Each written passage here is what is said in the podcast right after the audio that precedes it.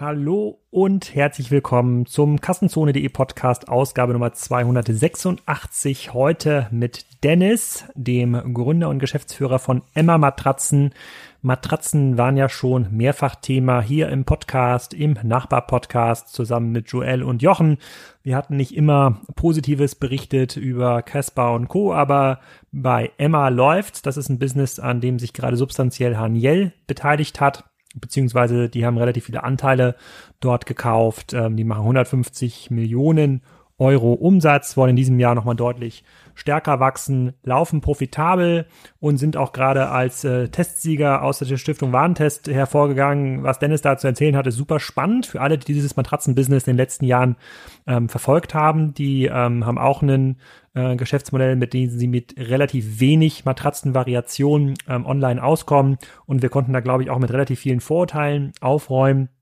Das ist übrigens auch ein Geschäftsmodell, was online first funktioniert. Zwar kann man die Emma Matratze auch beim Matratzenkonkord kaufen, aber äh, gerade jetzt während Corona kaufen die meisten Leute das natürlich direkt ähm, online. Es dürfte ähm, ja nicht direkt von Corona profitieren, aber das ist natürlich extrem hilfreich. Das dürfte auch den Umsatzwachstumsambitionen überhaupt nicht ähm, ähm, schaden. Und äh, das reiht sich eigentlich ein in die vielen anderen Gäste, die wir in den letzten Wochen interviewt haben und die wir auch gerade noch interviewen, äh, ähm, die durchaus auch ihre Chancen in der aktuellen Krise suchen und die auch nutzen können. Ähm, ich selber werde auch immer wieder angesprochen, ähm, jetzt in Bezug auf Spryker. Äh, wie schätzt ihr jetzt die ganze Situation ein? Wie entwickelt sich der E-Commerce-Markt? Profitiert ihr oder profitiert, profitiert ihr nicht? Da muss man ganz klar sagen, natürlich haben sich die Segmente so ein bisschen verschoben bei uns. Wir sind jetzt nicht äh, darauf erpicht, morgen ähm, ganz große Travel- und Hotelkunden zu gewinnen. Das war zwar noch nie unsere Zielgruppe, aber ganz klar ähm, fokussieren wir auf die Bereiche, die äh, äh jetzt einfach besser funktionieren. Das ist sowas wie Food Retail, Automotive ist gerade eine Lösung, ähm, auch in der Krise live gegangen für ähm, Toyota. Das können aber auch Händler sein, deren Ware jetzt ähm, benötigt wird, auch zu Hause, zum Beispiel Sportartikelhändler die aber aufgrund der geschlossenen Läden äh, nicht ausliefern können. Ähm, da müssen wir so ein bisschen umsteuern. Es funktioniert aber recht gut. Wir glauben schon, dass langfristig der E-Commerce-Markt äh, davon profitiert, also eine deutliche Beschleunigung ähm, erfährt. Und wir sind ja ein Provider von Technologie für ähm, Unternehmen, die im E-Commerce oder generell im Commerce einfach ein bisschen ambitionierter unterwegs sind. Äh, und da wird der ein oder andere Kunde auch gerade seinen ähm, Weg zu uns finden. Was ganz spannend ist, äh, was gerade zu beobachten ist, insbesondere die Unternehmen, die sich bisher schwer getan haben mit diesem MVP-Ansatz, also mit leichteren Lösungen mal schnell online zu gehen, denen ähm, helfen wir auch gerade. Dann haben wir so ein Angebot, das heißt Spriker Now. Damit kann man zusammen mit uns und unseren Partnern innerhalb von äh, wenigen Tagen ähm, online gehen und dann auf dieser Lösung immer weiter ähm, aufbauen und diese auch ausbauen. Verlinke ich auch nochmal in den Show Notes. Und ähm, äh, Boris, mein Co-CEO, hat da in diesem Zusammenhang den Be Begriff Corona Viable Product ähm, geprägt. Das ist eigentlich der echte MVP. Also man versucht wirklich mit dem Produkt live zu gehen und seine Ware an den Kunden bringen zu können, um sein Angebot auch online darstellen ähm, zu können. Und da zeigt sich, dass dann ähm, eine Lösung, wie wir sie anbieten, die ja nicht nur Agilität verspricht, sondern am Ende des Tages auch auch, auch liefert, wirklich funktioniert. Und ich bin ähm, eigentlich ganz überrascht, mit was für Unternehmen wir da gerade äh, zu tun haben und äh, wie schnell sich da auch größere Konzerne ähm, auf das Thema Agilität ähm, einstellen können und äh, ähm, ja dann auch relativ schnell merken, dass die ERP-Lösungen, mit denen sie bisher versucht haben, ähm, E-Commerce zu machen, einfach nicht ähm, agil genug sind und nicht schnell genug liefern können. Ähm, wie alle anderen Unternehmen haben natürlich bei uns auch die meisten Mitarbeiter jetzt den Platz im Homeoffice gefunden. Was da auch ganz spannend ist, dass äh, die viele auch sich damit langfristig anfreunden können. Wir standen ja kurz vor der Krise vor Unterschrift eines äh, äh ja äh, achtstelligen äh, Vertrages äh, für eine Büroanmietung in Berlin. Da haben die Preise in den letzten Jahren ja Wahnsinnshöhen erreicht. Da ist man ja mittlerweile mit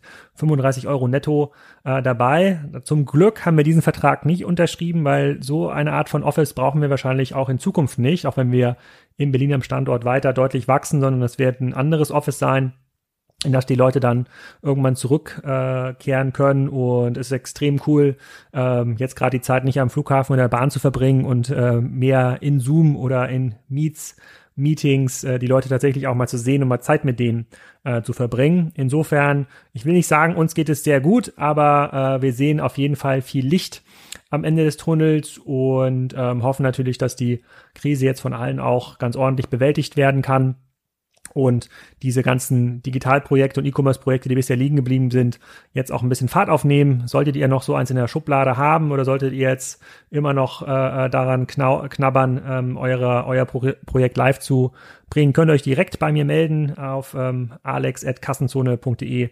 Da helfe ich euch gern weiter und äh, den Emma-Gründern muss gar nicht geholfen werden. Bei denen läuft es auch so äh, ziemlich gut und hört euch mal an, was Dennis im Podcast zu erzählen hat. Ja, Dennis, herzlich willkommen zum Kassenzone.de Podcast. Heute zum Thema äh, Online schlafen und äh, Zubehör, was man dafür äh, braucht. Sag doch mal, wer du bist und was du machst. Ja, äh, ich bin Dennis, äh, Dennis Schmolzi, einer der Gründer von Emma. Äh, haben das äh, Geschäft äh, vor jetzt inzwischen sieben Jahren gestartet, zusammen mit einem sehr guten Freund von mir, Manuel. Und äh, ja, wie du gerade beschrieben hast, sind in der Schlafindustrie unterwegs, verkaufen insbesondere Matratzen unter demselben Namen Emma, haben noch eine Zweitmarke, Dono Pillow das ist unser Hauptgeschäft. Dunlop ist eure Marke. Okay, da komme ich gleich nochmal drauf zu sprechen. Äh, ja, wir hatten ja das Thema Matratzen schon das ein oder andere Mal äh, hier besprochen. Kasper war mal äh, war mal äh, Werbepartner. Äh, das war mir immer, äh, das, da musste ich dann über den innovativen Teil der Kasper Matratzen sprechen. Ich weiß nicht, ob das so gut funktioniert hat hier im Podcast. Und dann haben wir aber auch noch in dem Podcast, den ich zusammen aufnehme mit Joel Katzmarek und Jochen Krisch, haben wir auch mal die Matratzenindustrie äh, besprochen. Und es gab ja auch in den letzten zwei, drei Jahren, ich weiß gar nicht, wann diese Welle war, wo äh, versucht hat, irgendwie jeder eine Art Kasper aufzubauen. Äh, da gab es ja viele Wettbewerbe, da gab es mal so eine Hochphase und das wurde ja. irgendwie mega bewertet. Und äh, diese Woche haben wir erfahren, dass oder letzte Woche haben wir erfahren, dass Kasper sich unter anderem aus dem deutschen Markt äh, äh, zurückzieht. Da ist eine ganze Menge passiert und da gibt's auch super viele Meinungen äh, in diesem Markt, dass das alles gar nicht funktionieren kann, dass das alles total Betrug ist und äh, niemals kann man damit Geld verdienen. Ähm, wenn man dann die Bet1.de äh, Zahlen sich anschaut, haben wir auch kurz drüber gesprochen, dann, dann sieht man aber schon, dass man damit irgendwie Geld verdienen kann. Kommen wir auch noch mal gleich drauf zu sprechen, erzähle ich ein bisschen was dazu, aber Erzähl doch mal so aus deiner Sicht diesen Markt. Was ist da eigentlich passiert? Wie hast du vor sieben Jahren angefangen? Warum hast du das überhaupt gemacht? Und äh, wie funktioniert euer Business heute? Ja, äh, tatsächlich, es gab diese Hochphase, das war äh, so 2016. Wir sind ein bisschen früher ja gestartet. 2013 sind wir, sind wir äh, losgelaufen. Ähm, ich habe eigentlich einen komplett anderen Hintergrund. Ne? Ich bin eigentlich Unternehmensberater gewesen, habe Banken beraten. Ähm, von daher der Weg zur Matratze ähm, war dann doch schon eher weiter, denkt man sich. Das Thema war aber Manuel, mein Mitgründer. Der hatte schon medizinische Matratzen gemacht und hatte eine Firma für medizinische Matratzen. Und äh, an der Stelle hat er sich überlegt gehabt, okay, wie kann man das sozusagen weiterentwickeln und ähm, wo gibt es sozusagen Opportunitäten? Und da er Matratzen eben kannte äh, und jeder online gegangen ist mit allen möglichen Geschäftsmodellen, äh, sind wir in, das, in diesem Bereich äh, Matratzen online verkaufen gestartet. Das war damals ein Geschäftsmodell, das hieß Dormando. Also wir sind nicht mit Emma sofort gestartet, sondern mit Dormando. Und Dormando war der Anspruch aus dem eigentlich größten Sortiment an Matratzen von den verschiedensten Markenherstellern, das richtige Produkt für dich zu finden. Also dich beraten zu können online, am Telefon, per Chat, äh, per Online-Tool, wirklich mit so, mit so, mit so einem äh, simplen Durchklicken, ähm, dass man auf der Basis dann die richtige Matratze für einen findet. Das haben wir äh, gemacht bis ehrlicherweise letztes Jahr. Wir haben 2019 Dormando dann eingestellt. Das war ehrlicherweise nicht mehr wirklich relevant. Das war einerseits umsatzseitig nicht relevant. Das hat nicht zum Gewinn beigetragen. Ähm, und es war vor allem auch nicht mehr strategisch relevant.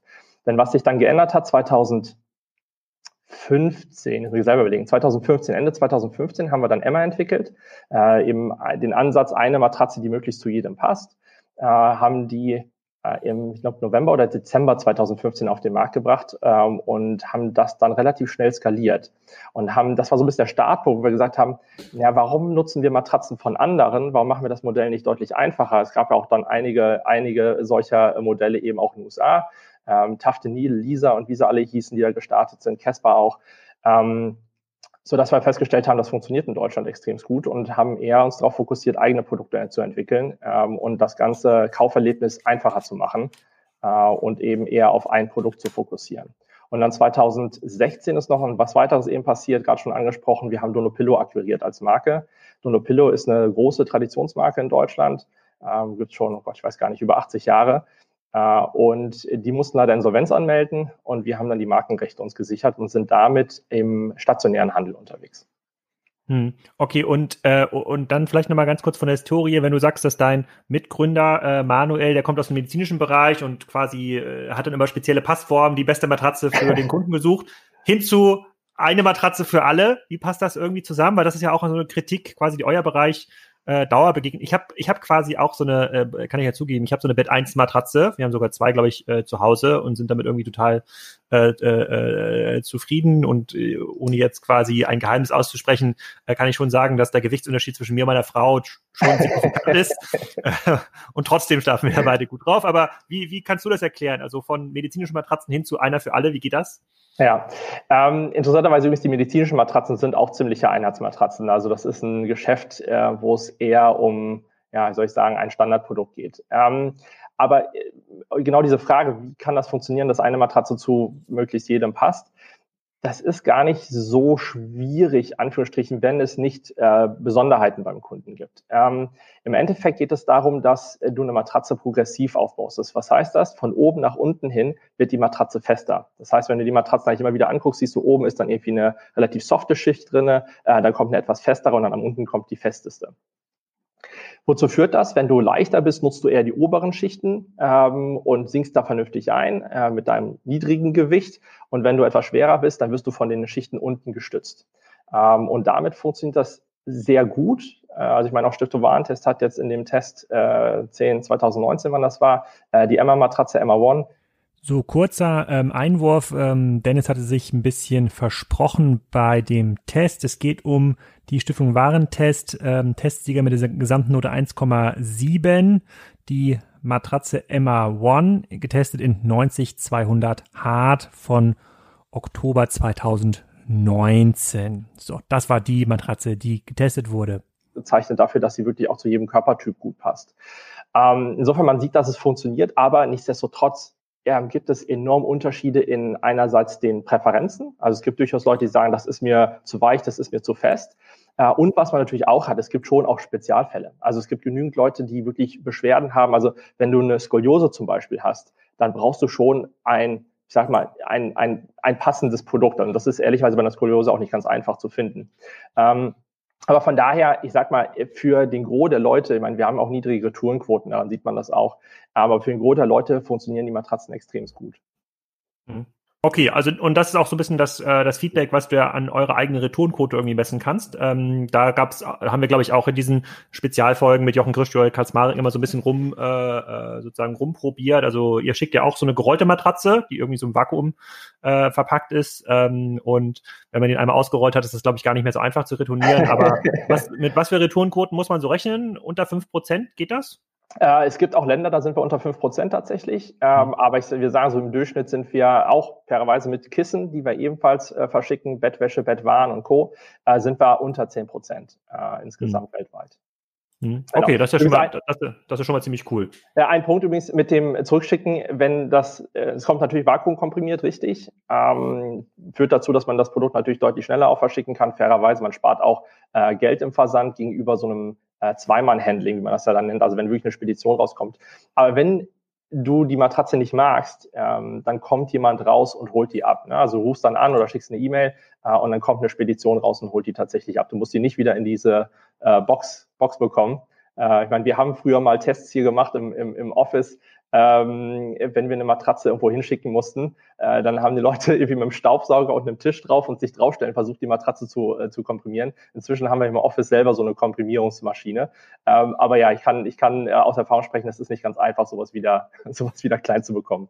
Genau, wir, ich sehe dich auch gerade in deinem Office. Äh, wir sind ja hier äh, Corona angepasst, äh, machen natürlich wieder eine Remote-Aufnahme, wie uns das wahrscheinlich noch viele Wochen begleiten wird hier im Kassenzone-Podcast. Kannst du mal ein bisschen was zu eurer Struktur sagen? Ihr wurdet ja gerade auch gekauft, glaube ich, von, äh, von HNL. Also wie viel Matratzen schickt ihr raus, wie viel Umsatz macht ihr, also welche Zahlen veröffentlicht ihr eigentlich ja. und wie viele Leute äh, laufen hinter dir im Office vorbei. Ich habe nicht gesehen, dass da immer die gleichen laufen. Könnte man ja auch probieren und sich ja. verkleiden. Aber äh, groß ist denn Emma eigentlich? Also wir sind ähm, letztes Jahr auf 150 Millionen Euro gewachsen. Ähm, äh, von dem Jahr vorher 80 Millionen auf 150. Dieses Jahr wollen wir auf über 200 Millionen Euro wachsen. Und ja, es ist zwar Corona-Krise, äh, tatsächlich stellen wir aber fest, dass der Onlinehandel natürlich nicht so stark betroffen ist. Äh, von daher werden wir auch die Prognose von 200 Millionen äh, nicht senken. Ähm, wir sind 350 Leute inzwischen, ähm, sowohl hier in Frankfurt, das ist unser Hauptstandort, ich sag mal, da haben wir so 320 Leute und wir haben noch 30 Leute in Manila. Wir haben ein weiteres Office äh, in Manila aufgemacht, weil wir Schwierigkeiten hatten im Recruiting äh, tatsächlich. Ähm, also bestimmte bestimmte Bereiche, ich meine zum Beispiel Software-Developer zu finden, äh, aber auch Accountants tatsächlich in Frankfurt zu finden, ist nicht so ganz einfach. Äh, von daher haben wir, haben wir jetzt auch ein Office in Manila, ähm, jetzt seit ah, einem knappen Jahr, ehrlicherweise. Es sind jetzt schon 30 Leute. Und, und wie, warum Manila? Warum, warum um, nicht Lissabon wie alle anderen auch? Ja, wir haben, wir haben uns mehrere Standorte angeguckt. Wir haben ehrlich gesagt sogar zwei ausprobiert. Wir hatten Kroatien auch für Softwareentwicklung ausprobiert ähm, und Manila, da hatten wir so ein bisschen Respekt vor der, vor der Zeitdifferenz. Äh, mhm. Es gab aber den glücklichen Umstand, dass äh, zwei Leute rübergegangen sind. Also einer ist tatsächlich persönlich rübergegangen und ein anderer ähm, unserer Kollegen ähm, fand das tatsächlich sehr spannend, dort auch das Office mit aufzubauen. Und vielleicht eine Lernerfahrung, die ich auf jeden Fall mal teilen kann, ist, was auch viele immer wieder sagen, ähm, ist, ich glaube, so ein Office funktioniert insbesondere dann, wenn du eigene Leute rüberschickst. Äh, und das haben wir eben gemacht. Dort sind jetzt zwei Leute, die vorher einige Jahre schon hier bei uns in Frankfurt waren. Äh, und das funktioniert echt gut. Während das Kroatien-Office, das haben wir wieder eingestampft. Äh, das mhm. hat nicht so gut funktioniert. Da haben wir den Fehler gemacht, dass wir versucht haben, jemanden Lokales zu heiren.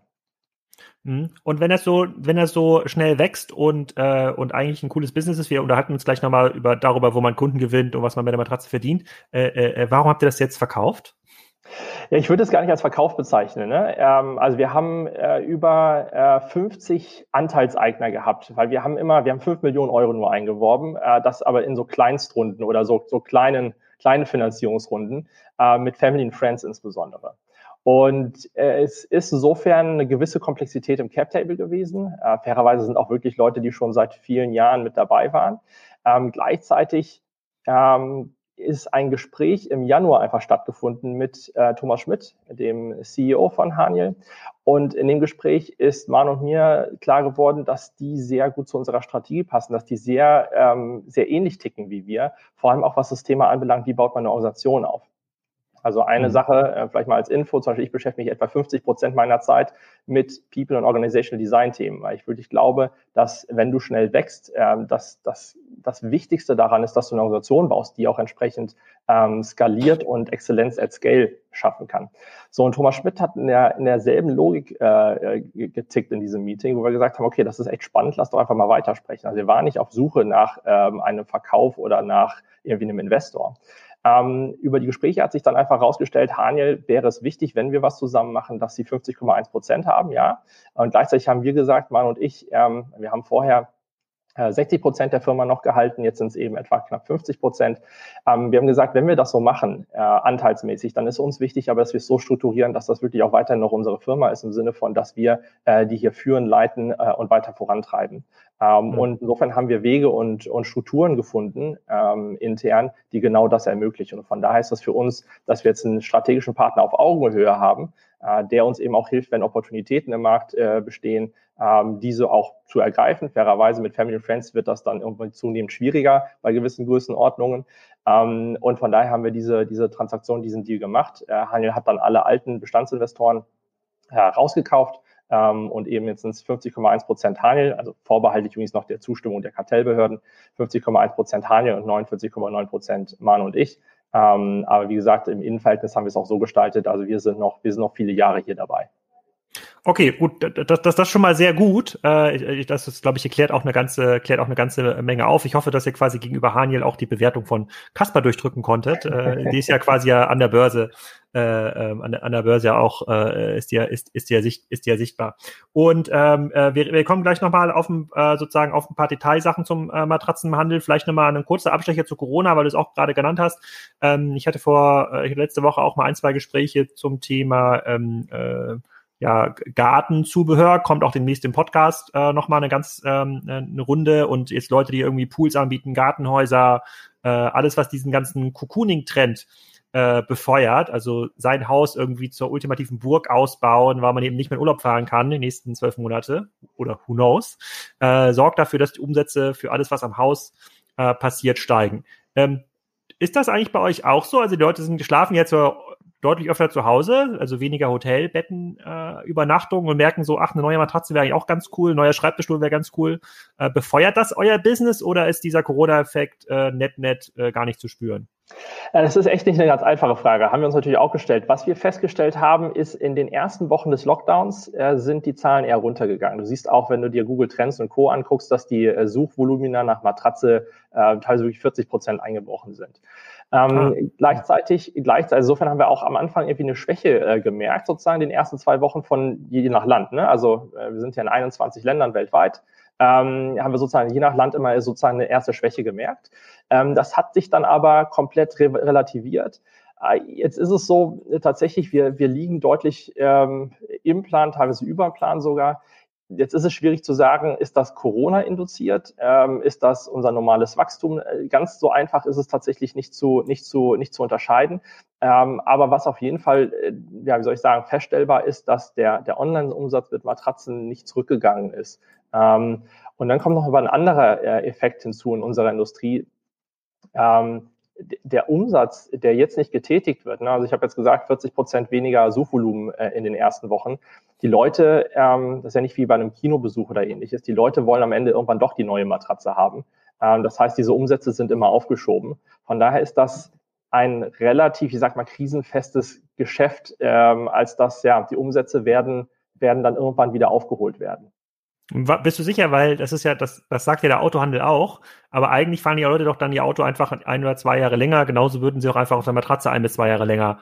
Wenn sie nicht so gut geht und gut, fairerweise, wie, äh, sagst du vielleicht ein bisschen was zu euren Preisen, das ist jetzt ja kein Investment wie ein Auto, aber äh, dann schiebt man das ja einfach auf und sagt, na ja, so, also schon ein bisschen schon, schon irgendwie äh, dreimal gewendet und zweimal den Topper gewaschen und so eine kleine Kuhle drin, aber ja, es geht irgendwie doch noch.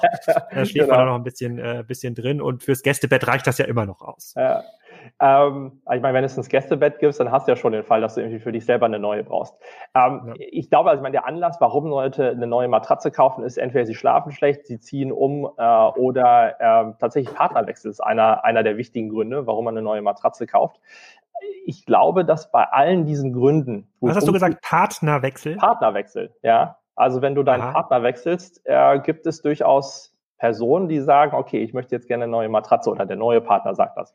Also Ach so, äh, ja, da würde ich, das würde ich gerne mal nochmal verifiziert haben durch die Kassenzone-Hörer. Vielleicht können die sich nochmal melden oder mal zumindest kommentieren. Kann man auch bei Soundcloud, ob das, ob, ob sie jemanden kennen, der das so macht. Also ich, ich, ich bin äh, sozusagen, habe jetzt keinen so häufigen Partnerwechsel.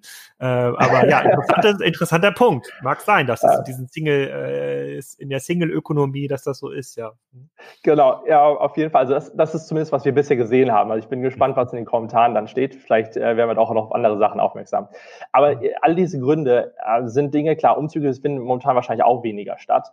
Aber bei all diesen Gründen ist es trotzdem so, dass du es eigentlich dann irgendwie machen willst. Also wenn du einen Partnerwechsel hast, tendenziell ja, vielleicht lässt der Partner sich darauf ein, dass es dann doch nicht stattfindet. Äh, aber im Zweifel wird es dann irgendwann stattfinden. Ähm, und bei einem, wenn du schlecht schläfst, das kannst du dann nochmal irgendwie ein paar Wochen, vielleicht auch sogar ein paar Monate aushalten und versuchen, dir Krücken zu bauen. Aber wenn du schlecht schläfst, dann schläfst du schlecht. Und dann möchtest du einfach was ändern. Äh, von daher glaube ich wirklich, dass das aufgeschobene Umsätze sind. Äh, wir haben auch Analysen gemacht äh, von vergangenen Krisen, da sieht man diese Tendenz auch immer wieder. von daher ist es ähm, ja tendenziell eher ein, ein aufgeschobenes Geschäft ähm, als aufgehoben. Aber wie gesagt, okay. im Online-Bereich sieht man es eh nicht so. Okay, damit kommen wir ja auch schon ein bisschen zum Kern des Podcastes. Also jetzt haben wir ein bisschen rumpalabert, äh, wie funktioniert der Markt. Jetzt müssen wir uns mal zu den Kassen so eine Kernfragen äh, vorarbeiten. Woher, woher kommen die Kunden, was verdient man mit dem Kunden und wie loyal sind die? Äh, ähm, und vielleicht kannst du ein bisschen was da, äh, äh was dazu sagen. Also ähm, und vielleicht können wir auch direkt beim Thema, woher kommen die Kunden, äh, darauf, äh, darauf eingehen, wie hat sich jetzt der Handel auch verändert, weil der ein oder andere Leser, Hörer von Kassenzone hat es bestimmt mitbekommen, Matratzen Concord hat den Besitzer gewechselt, äh, ähm, ein, ein Business mit vielen hundert Läden, äh, hat ist für eine Gesamtbewertung von fünf Millionen Euro nach China gegangen. Das äh, äh scheint ja nicht mehr so nach vorne äh, bewertet zu sein, sondern das scheint eher ein Abschreibungsgeschäft zu sein. Ähm, als du angefangen hast, 2013 hast du gesagt, glaube ich, mhm, ne? Ja. Ähm, äh, war das ja noch ein fast rein stationärer ähm, äh, Markt. Ähm, wie sieht der Markt heute aus? Wie gewinnt ihr Kunden? Genau. Also als wir gestartet sind, tatsächlich, wir haben damals immer geschätzt, dass so etwa drei Prozent online ist. Ähm, heute würde ich schätzen, es sind so 25 Prozent, ich sage mal jetzt mal außerhalb der, der Corona-Besonderheit. Ähm, also wirklich starkes Online-Wachstum, was wir in Deutschland gesehen haben. Wo kommt der Kunde her? Ja, wir haben zwei äh, wichtige Kanäle. Das ist natürlich einerseits online, äh, machen da wirklich, äh, klar, einerseits AdWords, Facebook, Social Media Kanäle, äh, Retargeting, was du alles machen kannst, Display-Werbung. Ähm, und der andere große Kanal ist TV für uns. Äh, wir sind äh, wahrscheinlich, ich weiß es jetzt nicht genau, aus dem Kopf wahrscheinlich wirklich jeden Tag auch äh, im TV mit äh, Werbespots. Und äh, das ist der Haupt, also die beiden Kanäle sind die Haupttreiber für den Traffic.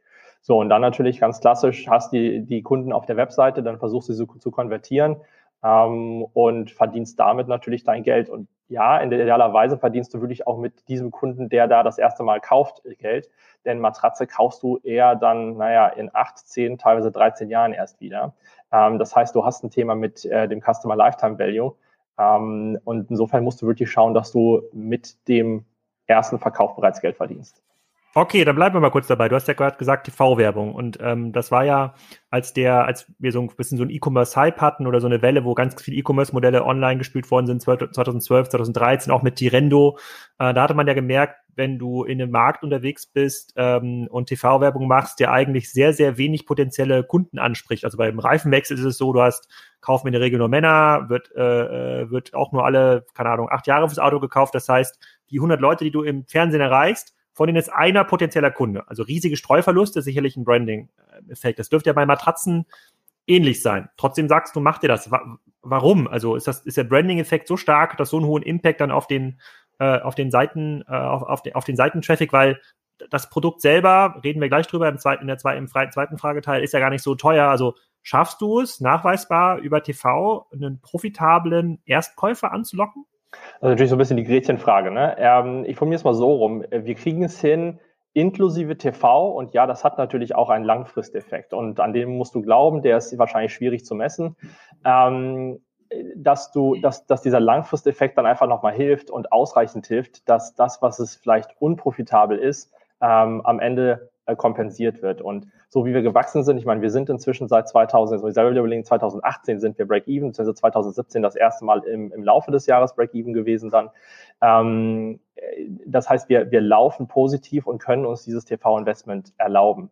Richtig, glaube ich, ist aber auch, ähm, man muss da vorsichtig rangehen. Ähm, also man muss wissen, wie, wo, wann, ähm, um eben nicht einfach nur sehr viel Geld durchzubrennen ähm, und nachhaltig wirtschaften zu können. Und von daher bin ich natürlich bei dir. Äh, TV ist ein teures Investment und man muss schon verstehen, wie das einem langfristig helfen kann, damit du es auch irgendwie tust. Okay, du hast, äh, äh, verstehe ich, also ich verstehe die Akquisekanäle, ich verstehe natürlich auch sozusagen SEA, SEO, wie das funktioniert, aber vielleicht können wir auch, äh, auch wenn das natürlich immer so ein bisschen schwieriges Thema ist für einen, äh, für einen Mitbewerber, äh, mal kurz auf die Zahlen von äh, Bet1 äh, zu sprechen kommen. Bet1 mhm. kennt ja irgendwie jeder, das ist ja das ist ja die Antikartellmatratze. Das war so ein bisschen die Geschichte, die in der Presse mal äh, verbreitet worden ist. Ähm, äh, auch jemand, der sich quasi mit einer One-Size-Fits-All-Matratze selbstständig gemacht hat und das verkauft. Und wenn man da jetzt mal auf North Data geht, oder also das, das ist ein Tool, mit das die Bundesanzeigerdaten mhm. aggregiert, dann sieht man, dass der, ähm, äh, dass der alleine 2017 irgendwie 30 Millionen Gewinn gemacht hat. Also stark steigende Kurve. Der wird also 2018 nochmal deutlich mehr ähm, Gewinn gemacht haben, bei 2017 120 Millionen Euro Umsatz. Also äh, da reden wir über 25 Prozent ähm, EBITDA-Marge, äh, also gigantische, gigantische Summen. Ähm, wie ist das möglich? Also wie kann es sein, dass äh, äh, sozusagen, dass ein Anbieter im Markt ähm, so schnell so profitabel wächst? Hat er irgendwelche Sondereffekte gehabt, die ihr zum Beispiel nicht hattet? Also was tatsächlich in Deutschland der Fall ist, ist, dass äh, Matratzenkunden sehr gerne auf Stifte-Warentest gucken. Ähm, mhm. Und ähm, er hatte 2015 einen Stifte-Warentest-Sieg ähm, erhalten, sozusagen eine wirklich sehr gut getestete Matratze. Äh, ich darf aber behaupten, dass wir eben seit letztem Jahr, 2019, ähm, mit der Emma One-Matratze auch bei Stifte-Warentest äh, gewonnen hatten. Mhm. Ich hatte es vorhin gesagt.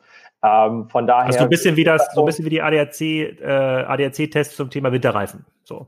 Den kenne ich jetzt nicht so gut, aber wahrscheinlich ist das so. Ich könnte mir auch vorstellen, ja. tatsächlich, wenn ich Winterreifen kaufen würde, ich würde wahrscheinlich gucken, was sind da gut getestete, weil ich, weil ich habe das Gefühl, das ähm, ist, ja, ist ein intransparentes Produkt. Äh, ich kann das nicht einschätzen. Äh, insofern schaue ich mal lieber auf Tests. So kann ich bei Reifen total nachvollziehen. Bei Matratzen kann ich das eben auch inzwischen. Äh, also ich verstehe es inzwischen, was dahinter steht, aber äh, ich kann verstehen, dass Kunden ähm, Kunden sagen, äh, ich, ich, ich weiß gar nicht bei der großen Auswahl, was ich kaufen soll. Und insofern sehen wir, das ist aber tatsächlich ein tendenziell deutsches Phänomen, ähm, dass Testsiege da äh, enorm, ähm, enormen Aufwind bereiten. Äh, und ja, es ist auch kein Geheimnis, äh, als wir jetzt den Testsieg erlangt haben, sind auch entsprechend unsere äh, Umsatzzahlen in Deutschland äh, stark gestiegen. Also tatsächlich okay, auch über Nacht. Das ist quasi wie so eine Art Influencer-Effekt, ja, den du dann quasi für ein Jahr hast oder vielleicht sogar länger, äh, dem dann Leute irgendwie ähm, äh, vertrauen. Ähm, vielleicht nochmal, weil das ja, weil ich glaube, Bet 1 ist ja vor allem in Deutschland aktiv. Du sagst, du hast 21 Länder. Wie wichtig ist der deutsche Markt versus das Rest der Welt bei euch? Äh, bei uns ist es tatsächlich so, dass wir vier Märkte etwa haben, die, die bedeutend für uns sind. Äh, Deutschland ist davon einer. Wir, wir nennen da keine, keine konkreten Zahlen, sozusagen Anteile. Äh, aber äh, UK, Frankreich, Deutschland, Niederlande, das sind so Märkte, in denen wir momentan bereits sehr groß sind. Äh, in einigen auch wirklich schon die meistverkaufte Matratze überhaupt, ähm, also auch inklusive stationären Matratzen. Ähm, aber sind eben jetzt auch über Europa hinaus, also viele europäische Länder, aber auch über Europa hinaus jetzt Kanada, USA ist gerade gestartet, Mexiko, Brasilien, China, Indien, Australien, also relativ weit. Und, und wie habt ihr das gemacht? Also äh, normalerweise, wenn man mit anderen Businesses spricht, ist ja das Thema Internationalisierung eigentlich immer so ein, so ein rohes Ei. Irgendwie funktioniert es bei ganz, ganz, ganz, ganz wenigen. Du sagst 21 Länder, das hört man von Konzernen, die 100 Jahre im Markt sind, äh, äh, oft noch nicht mal. Und äh, in, in einem Business, bei dem du wirklich dich mit jedem Kunden strecken musst, äh, um da irgendwie Geld zu verdienen. Wie seid ihr da rangegangen? Oder wie, wie oder habt ihr gesehen, keine Ahnung, in, in UK gibt's halt keinen, der das macht. Dann schaltet ihr mal ein bisschen SEO sehr und guckt mal, ob sich das äh, äh verkauft. Ja, interessanterweise ist UK wahrscheinlich der äh, Markt, auf den ich am wenigsten gesetzt hätte, dass wir uns da so stark entwickeln. Äh, mhm. UK ist der Markt, wo große Wettbewerber mit sehr viel Funding vorhanden äh, sind, ähm, ja auch damals schon waren. Und insofern, wir sind mal in UK gestartet als Testballon. Aber ich habe ehrlicherweise nie erwartet, dass das sich so stark entwickeln wird, gegeben des Wettbewerbs. Aber was sich einfach gezeigt hat, ist, ich glaube, ähm, viel hängt an der Execution und viel daran, was für Produkte du baust, in welcher Qualität du die baust ähm, und wie gut du die Customer Journey verstehst. Also das sind so Elemente. Und ich glaube, dass wir das besser verstehen als der Wettbewerb. Ähm, was sich eben dann darin zeigt, dass selbst in UK, was nicht unser Heimatmarkt ist, wir haben keine einzige Person in UK, wir sind größer als die dort ja, äh, zur ähnlichen Zeit gestarteten Wettbewerber, die eben das teilweise 10 oder 20-fache an Funding hatten. Hm, okay, krass. Also ist auch also ist in euer Markt auch ein bisschen eine Timing-Frage gewesen. Also für die Unternehmen, die dann in dieser Hype-Phase, du sagst 2016 war quasi, wo alle versucht haben, äh, äh, was gab's da noch? Äh, Bruno gab's noch? Na, es gab auf jeden Fall eine ganze Menge äh, Matratzen. Das war wahrscheinlich nicht so eine gute Zeit zu starten. Da haben euch eure äh, drei bis vier Jahre äh, Start vorher schon relativ viel äh, ähm, relativ viel Zeit und Geld auch ähm, gespart, äh, um dann relativ äh, stark auch in diesen Ländern zu wachsen. Ich glaube, auf jeden Fall haben, hat uns die Zeit vorher, äh, das Geschäft und die Customer Journey zu verstehen, tatsächlich geholfen. Mhm. Ich glaube aber eben auch, ähm, dass es wirklich viel über Execution geht. Also wie gehst du an die Themen ran? Was für eine Organisation baust du? Also ich hatte es vorhin schon gesagt gehabt, ich investiere wirklich viel meiner Zeit in diese Frage, wie, wie designen wir unsere eigene Organisation? Wie machen wir Recruiting? Äh, wie bewerten wir, wie entwickeln wir Leute? Ähm, wie gehen wir damit um, dass wir in neuen Ländern starten, aber eigentlich alle hier sind?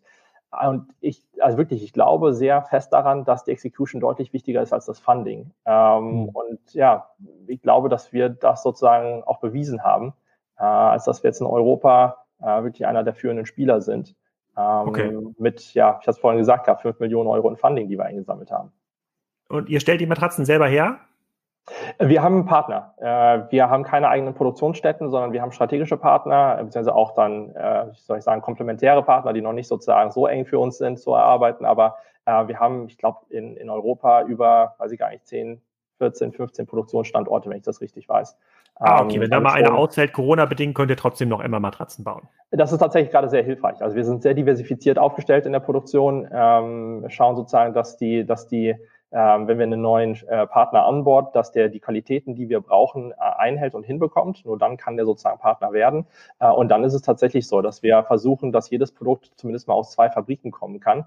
Es geht zwar nicht immer, aber ich sag mal, in den allermeisten Fällen ist das der Fall.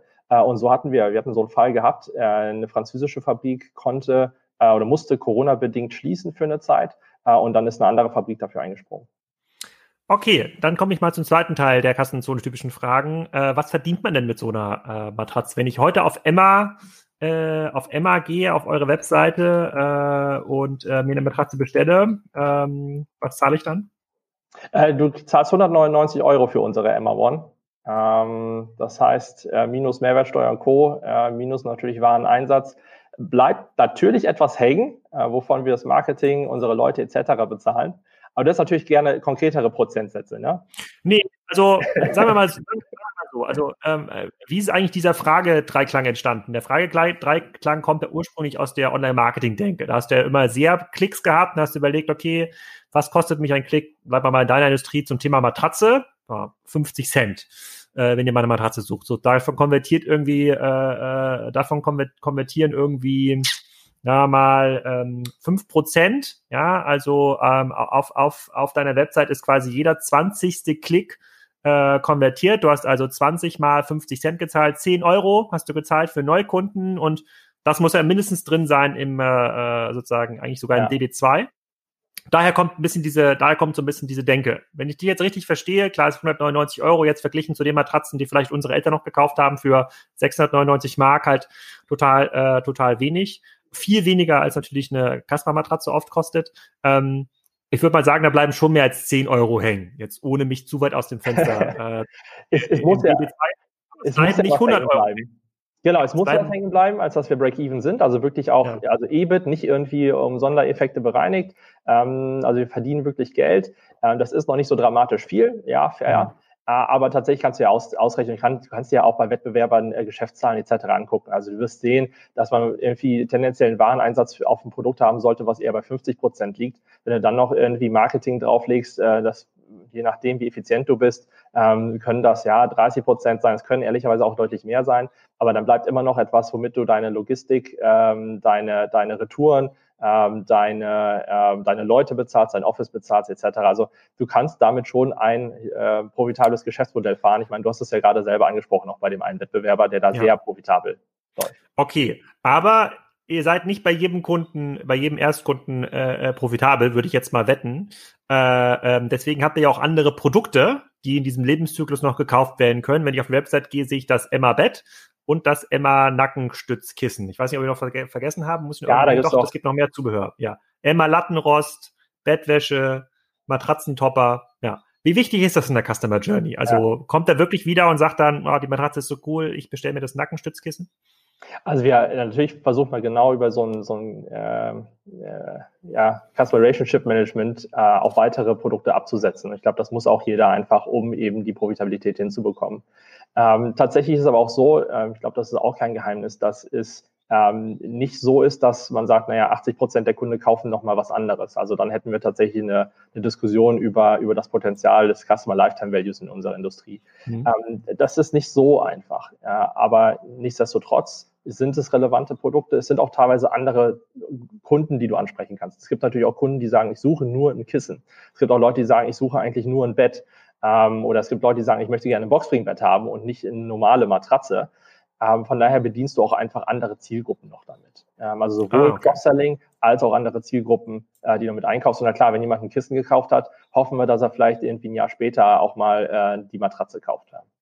Mhm. Okay. Und ich sehe gerade, ich klicke auf eurer Seite gerade rum und äh, da kann ich ja Matratzenprobe liegen bei Matratzen Concord. Wie wichtig ist das, dieser Omnichannel-Aspekt?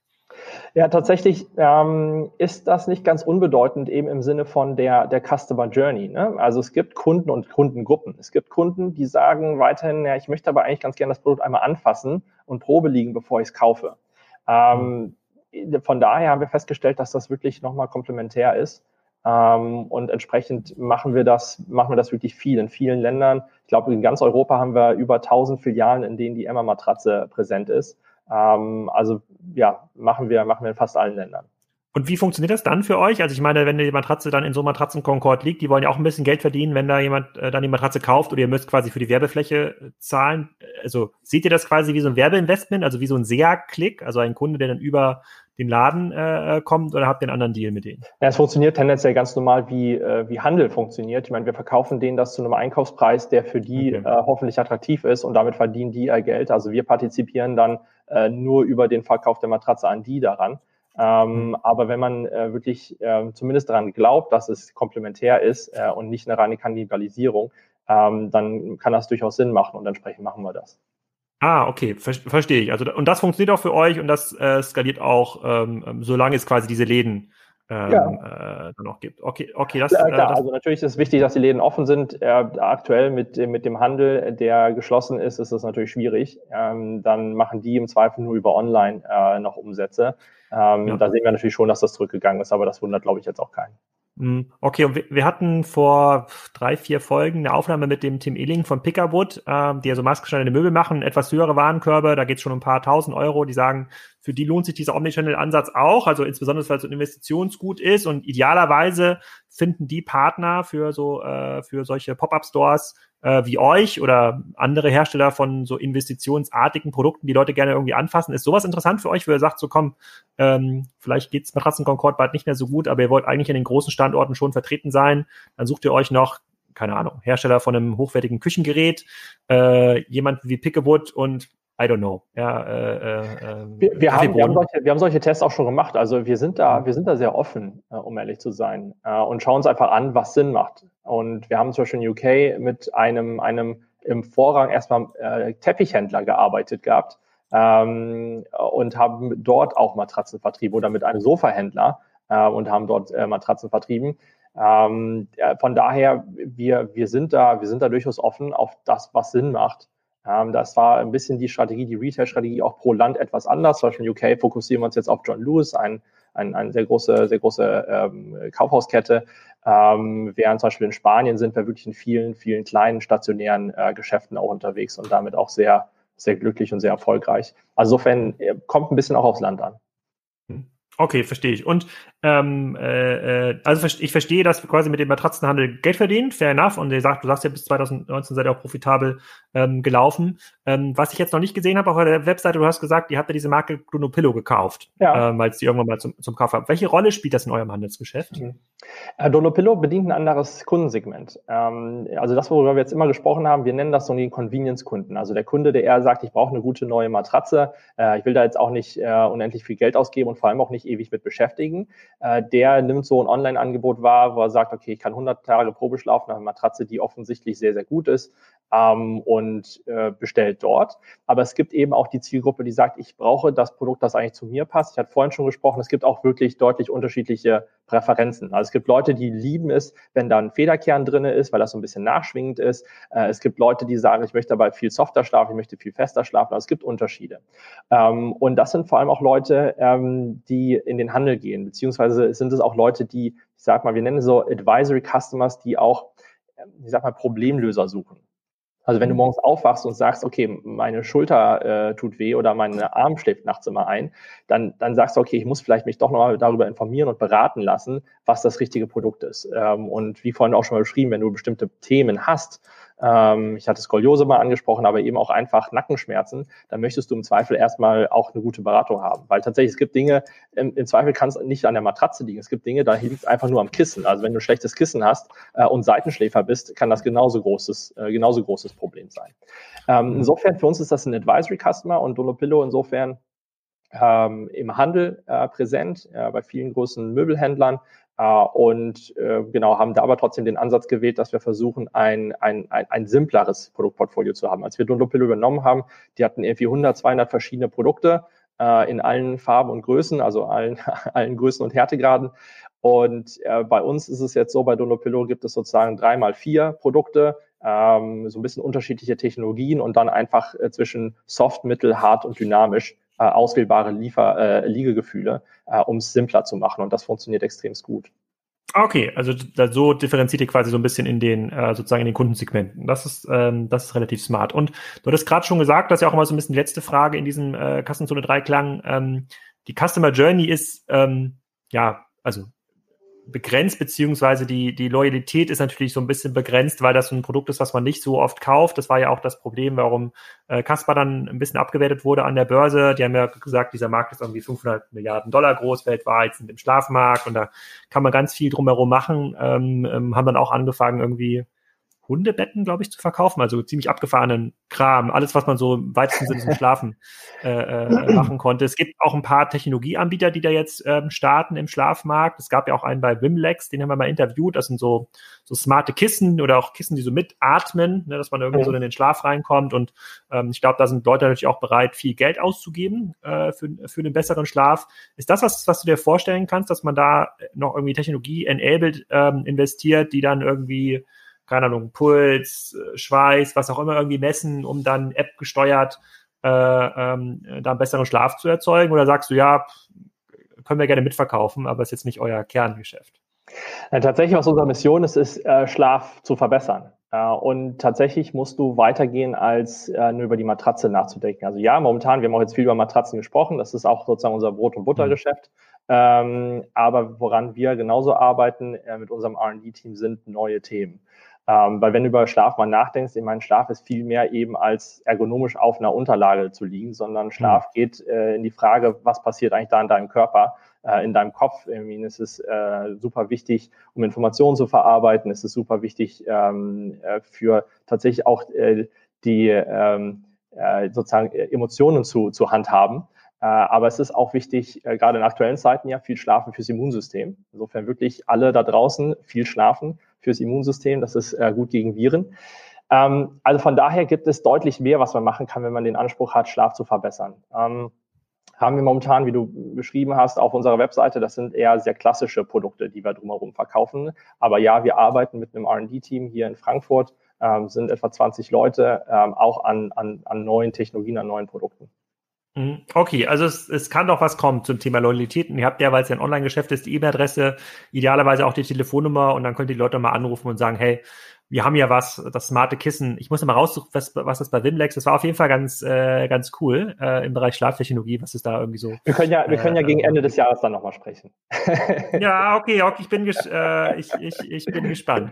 So, jetzt mal quasi Corona beiseite geschoben und jetzt seid ihr bei, äh, jetzt seid ihr bei Haniel untergekommen. Äh, wie sehen dann jetzt die nächsten 12 bis 24 äh, Monate aus? Äh, 200 Millionen Euro Wachstum strebt ihr an, was ja schon mal wahrscheinlich ja auch in einem profitablen äh, mhm. Ähm, Setup. Ähm, äh, kommt da noch mehr? Kommt irgendwie, habt ihr noch einen total abgefahrene Omnichannel-Idee, äh, Pop-Up-Stores an, an Bahnhöfen? Äh, ich persönlich hätte zum Beispiel gerne einen Service, wo ich im Ausland mir ähm, äh, Matratzen in, Hotel, in Hotels liefern lassen kann, weil ich mag diese äh, relativ weichen Hotelmatratzen überhaupt nicht, die man irgendwie in spanischen Hotels äh, anfindet. Hätte ich eine mega Zahlungsbereitschaft, wenn man da irgendwie so 10, 12 Tage ist, zu sagen, dann hätte ich lieber die Emma-Matratze ähm, vor Ort. So, so, was, was so, gibt's da? So ein Hotel-Grover für Matratzen. Äh, kannst du sozusagen, bevor du zum, zum Hotel äh, fährst, kannst du deine Matratze hinliefern lassen. Okay, Zum haben. Wir nicht, haben wir noch nicht drüber nachgedacht, muss ich gestehen. Ähm, muss ich mal mitnehmen. Jetzt, ähm, jetzt ist meine größte Sorge, fairerweise, ob Mallorca überhaupt aufmacht noch dieses Jahr. Aber es ist, es ist, die, die Matratzensorge ist ein bisschen in den Hintergrund geraten. Vielleicht brauchen wir ja auch ein paar Monate, es vorzubereiten. Insofern, ja. äh, dann für nächstes Jahr, ist dann der Plan für nächstes Jahr.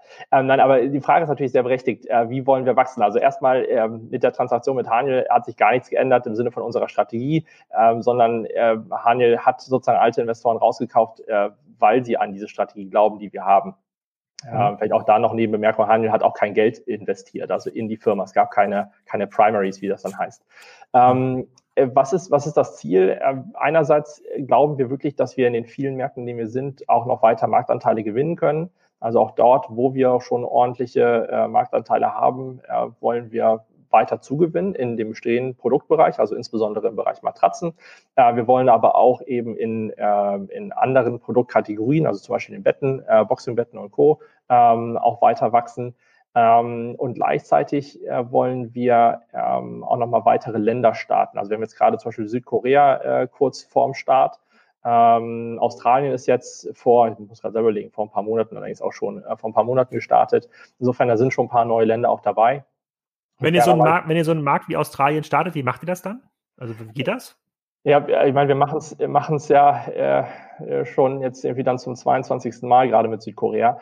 Ähm, funktioniert eigentlich immer so, dass wir aus Frankfurt heraus mit einem kleinen Team äh, den Markt äh, testen und, und launchen. Also wir haben nirgendwo vor Ort Leute sitzen. Äh, jetzt im ganz Spezifischen ist bei Australien so, dass es unser Kollege macht, der nach Manila, Manila gegangen ist. Der hatte vorher UK aufgebaut gehabt ähm, und ist jetzt dabei, äh, Australien aus Manila heraus aufzubauen.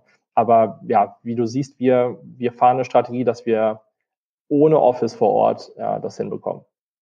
Okay, sehr cool. Sehr cool. Also doch noch eine ganze Menge los äh, äh, bei euch. Und stellt ihr auch gerade Leute ein?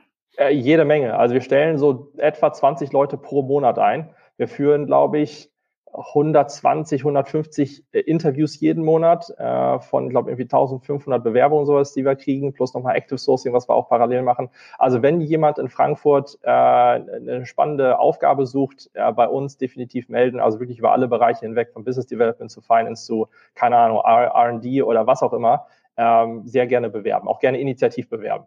Ja, das ist doch ganz geil. Das, ich glaube, das, das, das, das, hören, das hören die Leute gerade gerne. Genau, also falls ich das jetzt so werbetechnisch hier mal raushauen durfte. Nee, immer, immer. Also vielleicht hast du auch noch einen äh, Gutscheincode, äh, obwohl ich habe auf eurer Webseite gesehen, gibt's da nicht gerade sogar einen, äh, so einen Covid-Code? Irgendwas hatte ich da gerade, irgendwas war da so ein Banner oben drüber. Ich glaube, wir haben jetzt Covid 10% Erstbesucherrabatt. Ah, der ist aber für dich persönlich. Der ist für dich persönlich. Das ist, glaube ich, ein individueller so. Rabattcode. Ja. Ach, okay, gut. Okay. Dann lese ich ihn nicht vor.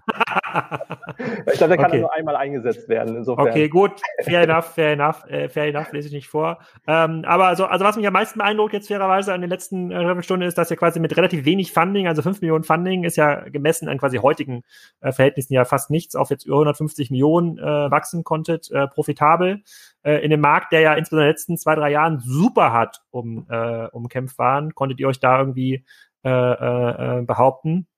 Äh, jetzt mit einer äh, mit einem neuen ähm, Hauptgesellschafter, der glaube ich auch eine sehr langfristige Strategie hat, wenn man ja. sich mal anschaut, wie der äh, wie der bisher äh, Businesses hält. Ähm, ihr profitiert natürlich massiv an der Marktanteilsverschiebung offline Richtung online, ähm, äh, äh, ohne dass man natürlich den Läden irgendwie wünschen wollen, dass sie da äh, kapeister gehen, wird es aber, glaube ich, natürlich total schwer, äh, in diesem Markt ähm, ähm, sich weiterhin ähm, zu bewegen und habe noch ein paar Sachen ähm, auf Lager, die nach vorne gut funktionieren. Also da, da mache ich mir jetzt äh, wenig Sorgen um euch. Das ist fast so euphorisch wie, äh, äh, wie der Podcast, den ich hoffentlich in, den, in zwei Wochen zum Thema Gartenhäuser und Pools aufnehme, äh, die jetzt auch gerade äh, stark davon ja.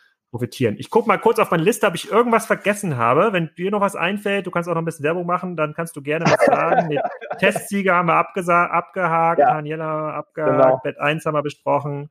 Corona haben wir besprochen, äh, Länder haben wir besprochen, 25, du hast gesagt 25 Prozent Marktanteil Online-Matratzen, richtig? In Deutschland schätzen wir 25 Prozent, ja, genau. Also das ist wirklich Land äh, zu Land auch unterschiedlich. In Südeuropa hast du deutlich niedrige Marktanteile. In UK sagt man sogar, dass etwa jede zweite Matratze bereits online gekauft wird. Also man sieht da schon äh, dass auch noch Potenzial nach oben ist ja. äh, in, in, in Ländern ja. auch selbst mit 25 Prozent Marktanteil. Ja. Und wenn du den Podcast mit, äh, mit Nils, äh, dem äh, Bettdeck-Discounter-Gründer, noch nicht gehört hast auf Wimlex, dann empfehle ich den auch. Der ist nämlich Marktführer in Holland mit dem äh, Leasing, äh, Verleasen von Boxspringbetten.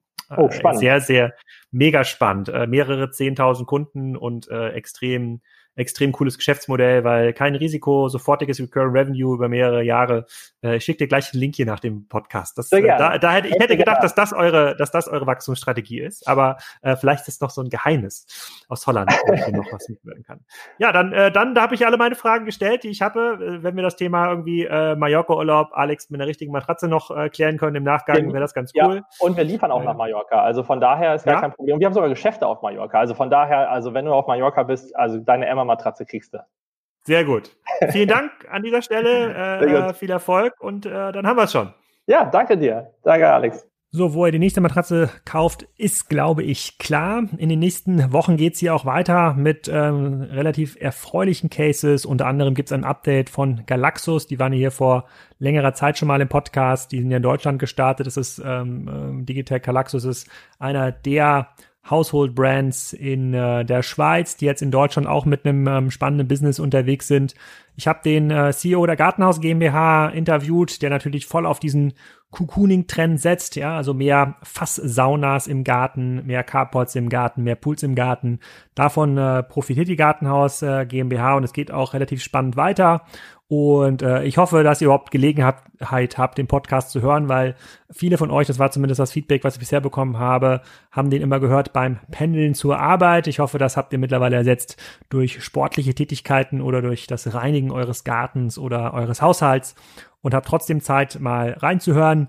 Wann und wo wir die Gelegenheit haben, uns mal wieder vor Ort zu sehen, weiß ich fairerweise immer noch nicht. Da bin ich selber ganz äh, ähm, gespannt drauf. Freue mich aber auf weitere Speaker-Vorschläge hier für den Podcast und äh, verweise damit auf die Ausgabe in der nächsten Woche. Oh, ein Thema habe ich noch äh, fast vergessen, das wollte ich noch kurz ankündigen. Und zwar machen wir gerade bei äh, Spriker Food-Webinare. Also wir unterhalten uns mit ziemlich coolen Leuten aus dem Food-Segment, wie zum Beispiel Roman Hartmann, dem Gründer von Farmi, ähm, oder über Florian Heinemann unterhalten wir uns über Investitionen im Lebensmittelmarkt. Was passiert da eigentlich? Was funktioniert gut? Was funktioniert nicht so gut? Da könnt ihr noch dran teilnehmen. Das ist kostenlos. Ihr könnt da live Fragen stellen. Das kommt leider nicht alles in den Podcast. Äh, nur die Farmi-Folge von diesen äh, Food-Webinaren ist im Podcast gelandet. Aber es wäre cool, wenn ihr dran teilnehmt. Ich verlinke das nochmal in den Show Notes und vielleicht sehen wir uns auch dort.